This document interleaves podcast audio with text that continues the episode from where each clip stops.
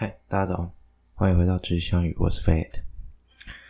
呃，现在八月十号，现在是二零二零七月二十五号，新的一周，又早上八点二十三分。好，每周开场都不一样，很有新鲜感吧？一下那时候报时，一下这时候报时的，没办法，我们是个民主、开放、自由社会，就要多元的开场。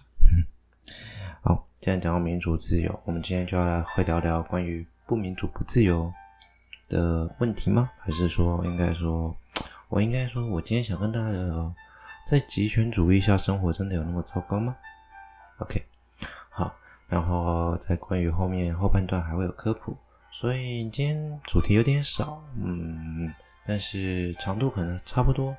那虽然我每次都这么说，不过我的长度通常都是介于可与呃有与没有的长度之间了，反正就是二十到四十分钟。OK。好，那不要不多说，我们就开始喽。呃，第一段来跟大家聊聊关于在集权体制下生活真的有那么糟糕吗？或者是说，我们现在聊聊现在的时空背景好了。嗯，现在大部分全世界似乎都非常反中。OK，就是对于中国从疫情爆发之后，很多各国开始审视他们对中国的依赖。还有对中国的他们某种程度的渗透，包括大家最近可能很关注关于中南海的消息。那中南海的消息其实真的蛮可怕的，但是你也不敢保证说到底会不会打仗。毕竟现在中国跟美国都介于打与不打之间嘛。好，所以情势很紧张，全世界似乎都在反中。可是他们在反中的同时，也想到一件事情：他们重新认识到中国对于他们的影响有多大。日本想反中，但是他发现他没办法反中的原因在中国经济占了他们日本经济很大的部分，美国也是，而且美国的状况更惨，美国国债呢是日本第一，然后中国就第二喽，英国第三，所以等于说买入美国国债最多的第二名是中国，那这么高的比率下，你要他如何去真的断中呢？所以实际上要真的断中不可能，况且。现在世界各国很多有些，包括欧洲国家都加入“一带一路”。那所谓的一带一路，如果不知道，你可以上网查一下。反正就是中国的，希望能够创建一个伟大航道吧，它属于它自己的伟大航道。那变成是说，中国的渗透这么强烈，那应该不能说渗透，应该说中国的影响，因为世界各国现在彼此之间影响本来都蛮强的，那中国尤其特别强大。那如何断中变成很多各国必须考量的政策？那包括最近不想反中的，也不也不能说他不想反中，应该这么说，他保持了一个原则叫做一中政策，也就是说他不想去得罪中国。那个人就是欧洲的大佬，目前算起来是欧洲的大佬，德国。德国不是现在把台湾的国旗下架了吗？我想很多台湾人都很气愤，喂，为什么你下架？我会跟你说哈，下架是一件很正常的事情。我如果我是他，我也考虑下架。你说什么？那啊，费特，你不是台湾人，你那个一定是靠中国，你那是东中国大外宣才会支持中国说把它掐架。不不不，你要想一想，这是一场政治游戏，世界各国都在互相角力，互相争取最高的利益。那你要他突然把他自己最大的资本家、资本商全部拿掉，不可能。而且德国自从梅克尔上任以来，他一直都介于可与不可之间。他就是一个亲美又要同时亲中，想要在中间两边都捞利益的人。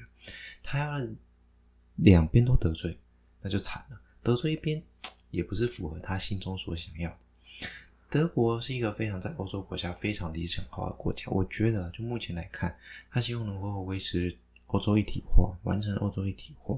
他也希望能够在中国，让欧洲在中国、美国之间都能捞到利益，然后还能维护世界的人权。你看，这是一个多么矛盾的国家，多么理想化的国家。但是有理想真的不好吗？坦白说，如果我是他，我也觉得我很想做到这样子，但世界上很难。那当然，德国现在做出了选择，他目前不想跟中国做直接对抗。那台湾人当然很气愤，可是这个就是一个很正常的方式嘛。我觉得没什么好讲的，这件事情就是这样子。而且事实上，这也是一个历史共业。我们中国本中国大伟大的母国哈，跟我们的确有一个非常微妙的关系，而且应该说，台湾为什么会变成是一个台湾？其实对于国家的要素都有，有人民、有领土、有主权、有军队，还有一个完整的政府。我们会进行民主投选举投票，这么完整的政府体系却不被任何国家承认，就跟我们最近互相取暖的索马利兰一样，为什么都不被国家承认？为什么世界各国不愿意承认？你说有中国压力，这是其一。第二个就是因为关于历史的工业。历史上我们在台湾，因为有非常复杂的民族历史，所以变成说台湾这座岛上其实从很久以前就混杂着各地来的往来的人口，又偏偏它是在重要航道上中间一个比较大的。岛屿可以让人休憩啊，甚至之后有人定居啊，甚至转卖啊、转运啊这些东西哦。转运，讲到这个转运，额额外插一个话题，你们知道台湾是目前东南亚贩毒最重要的转运站吗？好，这不是什么值得骄傲的事情，但是台湾因为毒品赚了不少钱。好，讲回来，那就是因为这样的特性，台湾聚集了非常多的民族。有从很久以前就有东南亚的民族，有东亚的，有东东北方来的。反正世界世界各国基本上，你如果在这条航道上生存，必定几乎都会经过台湾。最后的结果就是，台湾因为这种复杂的历史人物，即使台湾对自己的民族认同有一点点小小的迷惑，那就算我现在偶尔也是还是会稍微有好像有混乱一样，那。也因为这样子，其实台湾要独立，你我们常说的台独，其实并不容易，因为要容纳是台湾目前所有人的心声跟想法，其实是很困难的。那当然，就目前而言，因为我们这一辈或这一代年轻人都有一个比较完整的民族共识，似乎要独立不是那么难，但是我们仍旧受到了非常多外在的打压，因为世界各国如果真的要跳出来讲。他们都可以宣称他们拥有台湾主权，中国可以，日本可以，东南亚国家也可以说他们拥有台湾主权啊。四百年历史，甚至可能更久远之前，他们的民族就已经在这里生活了。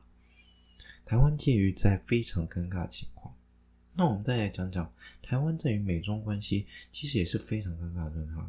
台湾是被中国宣称是自己的领土，你难道说美国不是吗？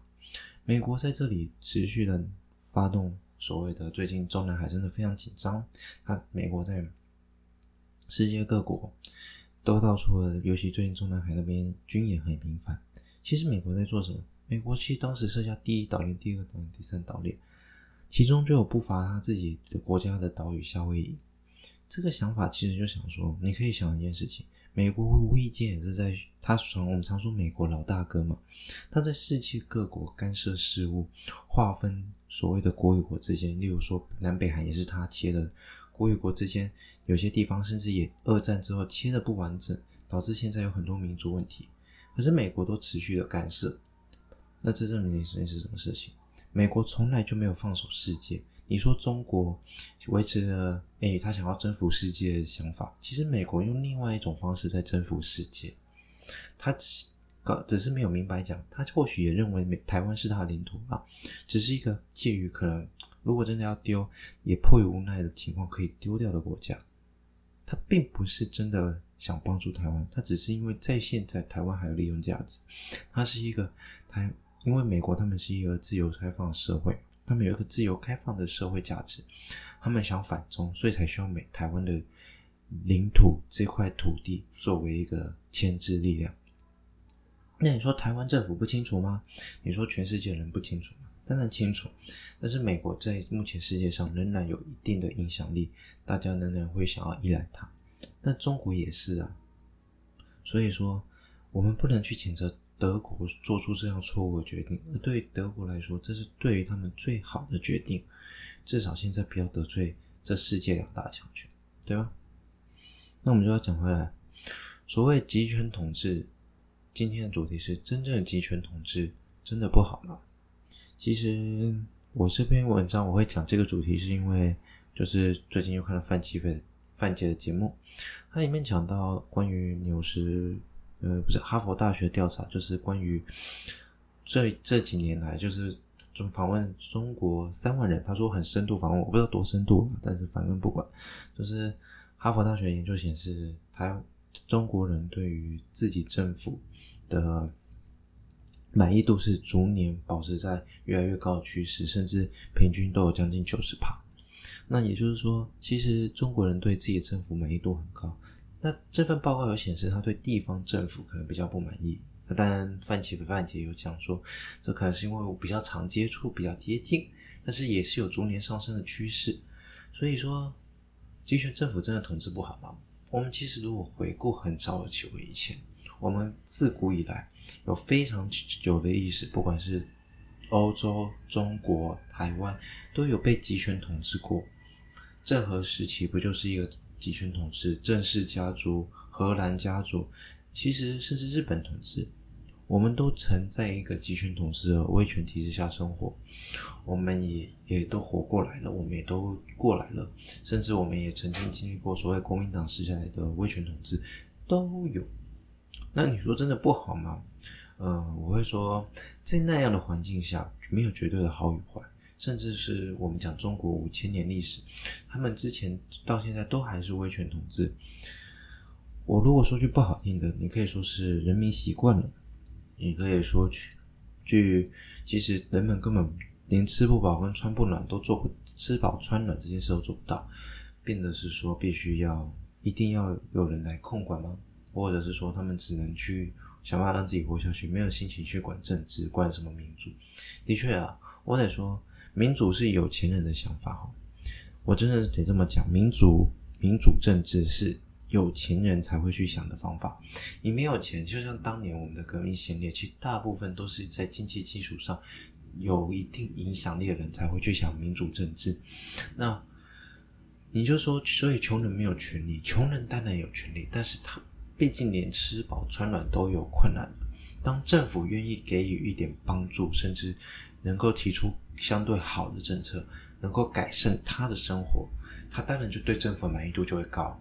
就像是你在很为难的时候，只有一个人为你抛向橄榄枝，就是只丢了一点点物品给你，你都会很感恩吧？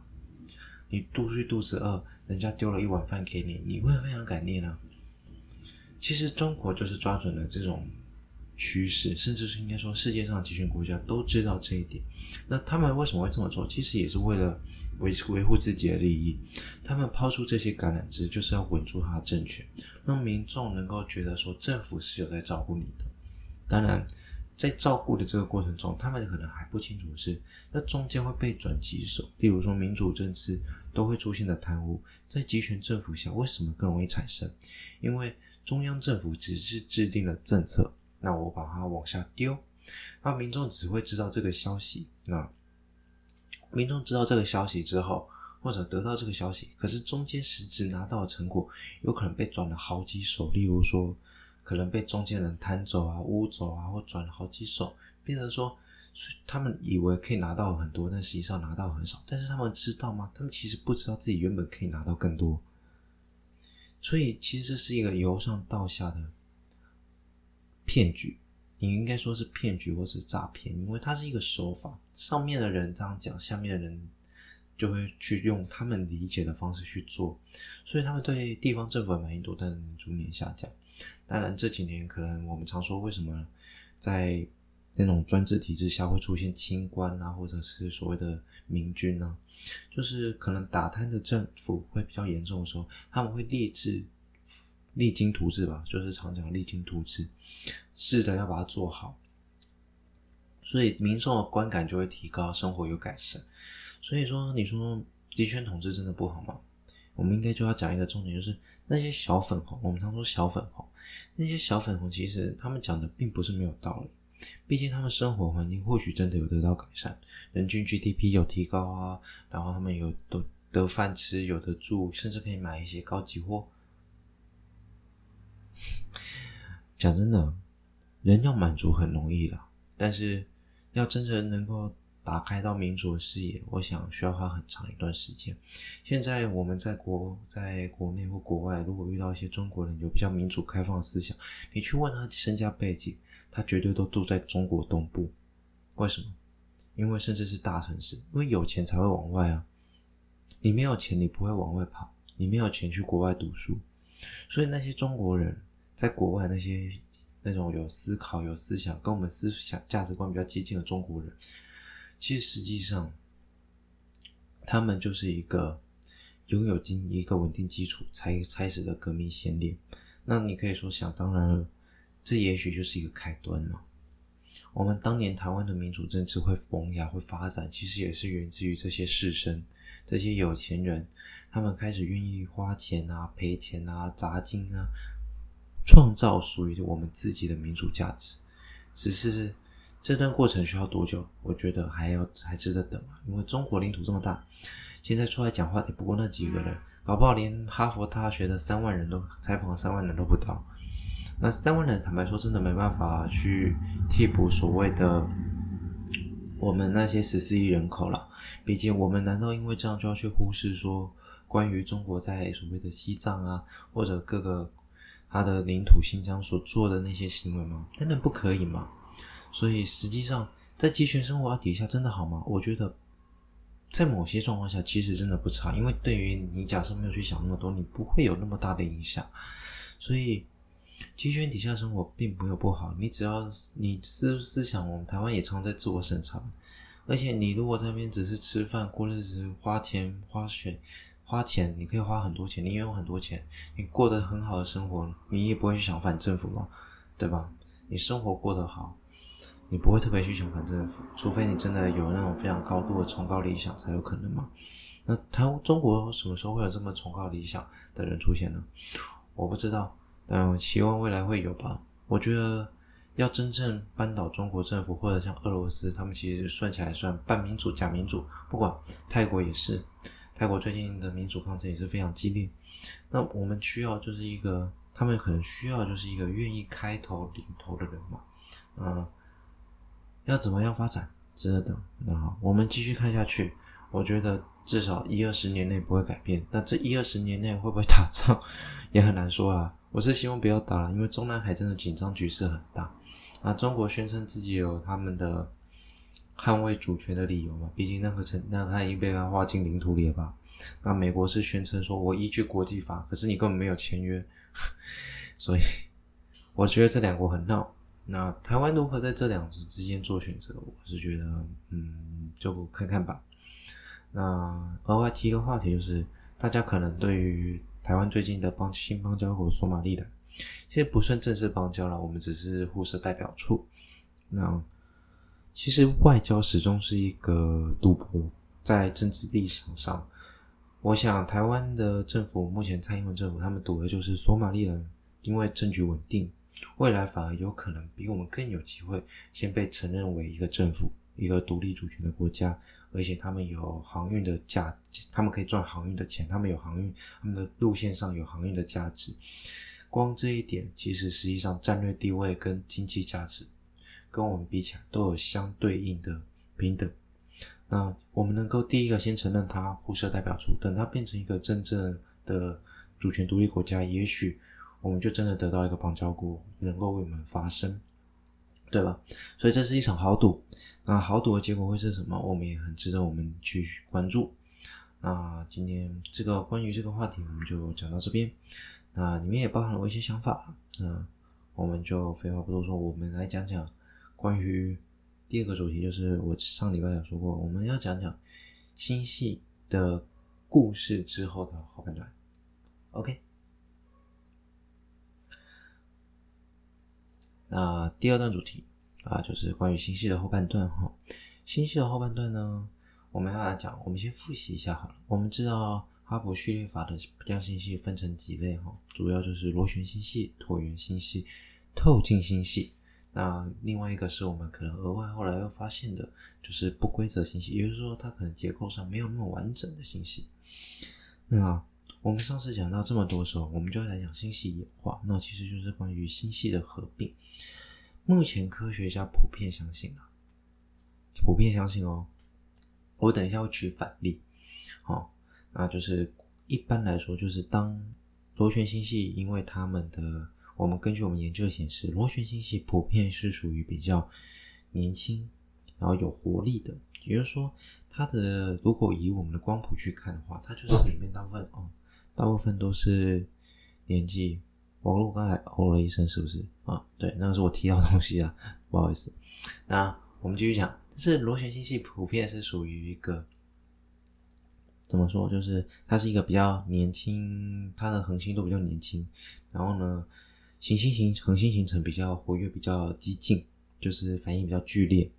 那也就是说，它们的能够形成恒星的材料很多，也就是说尘埃也偏多嘛，就是形形成恒星的尘埃偏多，能够大量的形成恒星啊，有新的生命持续在诞生，比率比较高。那整体光谱偏看起来偏蓝色，就是比较明亮啦，比较不会那么昏暗。那椭圆星系呢，它们没有完整的结构。那比较不是说没有完整性，就是比较没有一种规律的轨道运行。那它们的整体光谱也偏红，里面的恒星大多也都属于年老，而且已经没有很大量的恒星在形成。相对来说，盘面也比较平稳。那所以说，整体的光谱颜色就偏红啊，或偏黄，甚至偏橘都有可能。那透镜星系则是可能就是介于这两者之间。那科学家的想法就是这样子。原本的哈勃那时候的想法是，椭圆星系终究会变成螺旋星系，但是后来发现，如果以这个趋势来讲，应该是螺旋星系最后会变成椭圆星系嘛？那螺旋星系变成椭圆星系这样的一个过程，我们就称为星系演化的一个第一个步骤。那中间会经过透镜星系，他们认为透镜星系是一个中间的一个介质。那我们就要讲到最重要的关键。很多人在想说，星系合并会不会很可怕？星系合并不会可怕，就是星系演化中呢，我们在要变成透镜星系的时候，如果你仔细去看网络上很多透镜星系的图，你会发现有螺旋结构跟椭圆结构相互交界的一个形状存在，那就是代表说，科学家相信我们的星系都由星系合并的过程而变成椭圆星系，这是星系演化。那我们就来看看星系合并其实。并不可怕的原因在于说，当星系开始合并的时候，你可以上网找到这个动画哈。嗯，我就简单用口述的哈，就是当两个星系碰撞的时候呢，它们所有原本盘面上的恒星都会因为这强烈的冲击，或者是重力的互相干扰而散出去。那这中间这个过程，其实因为星系当中的我们虽然从图上看起来好像很密集，但实际上恒星跟恒星之间的距离是非常大的。也就是说，其实恒星跟恒星之所以这些恒星会被抛出去，甚至变成流浪的恒星啊或行星，其实实际上是因为彼此之间的轨道中间又多了一颗星体的重力出来干扰，所以导致它们被甩出去。但实际上并不会因为恒星的碰撞或行星的碰撞，或者恒星与行星的碰撞导致破坏或者是消失。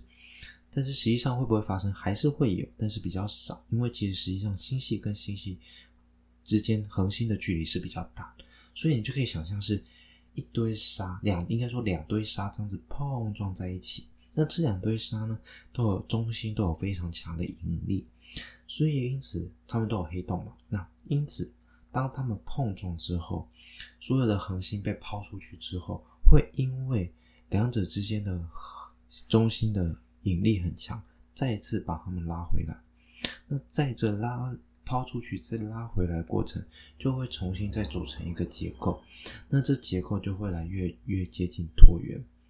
那所以听起来，其实如果说，如果假设我们今天跟某个星系做合并，我们也不一定要担心说太阳系会因此毁灭，因为太阳系可能只是被抛出去又被拉回来。可是这个就要讲到。我们把类拉回来，那个位置适不适合我们生存就很难讲，所以实际上还是很危险的，还是有一定的风险。但不必，但这个碰撞很漂亮，也很壮烈，但实际上并没有我们想象的可怕。对于一个星系来说，他们基本上大部分百分之九十的成员可能都会活，都会留下来，然后变成一个更大的星系。那这也可以解释说，为什么椭圆星系没有所谓的悬臂结构。它们的运动轨迹可能不会那么规则，因为抛出去再拉回来，变成说它们的有些轨道呢变得比较奇妙，有些恒星的轨道变得比较诡异。那所以说星系合并就是由螺旋星系借由星系合并，经过透镜星系之后会变成椭圆星系这样的一个过程，原本是科学家普遍所相信的。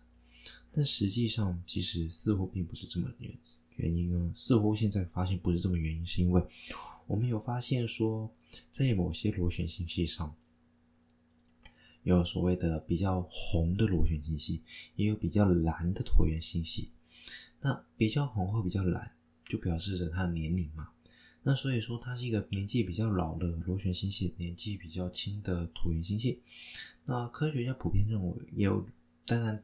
科学家可能就解提出个解释是，他因为有经历过经历过星系合并了，所以说可能就代表说他可能开始趋近于所谓的介于那所谓的螺旋星系中间或者是椭圆星系中间的状态。嗯，也就是说他们是这种比较蓝的螺旋星系或比较红蓝比较蓝的椭圆星系或比较红的螺旋星系是介于星系演化的中间过程。当然，这解释乍听之下很合理，可是如果仔细去想，其实有些科学家提出了一个反例，就是关于说星系的诞生其实是非常是固定的。也就是说，如果当它星系一开始诞生，恒星形成的方式各种规则下，它一开始就决定它会往椭圆星系的演化方向走，或是螺旋星系的演化方向走。那我们就要来讲到星系的诞生是什么样的东西哈？星系的诞生其实是关于我们最近所发现的一些科学研究呢。我们发现夜空中其实有一个非常明亮的星体，那这个星体宛如一个点，可是它异常的明亮。尤其在如果我们现在架设电波望远镜，电波，对不起，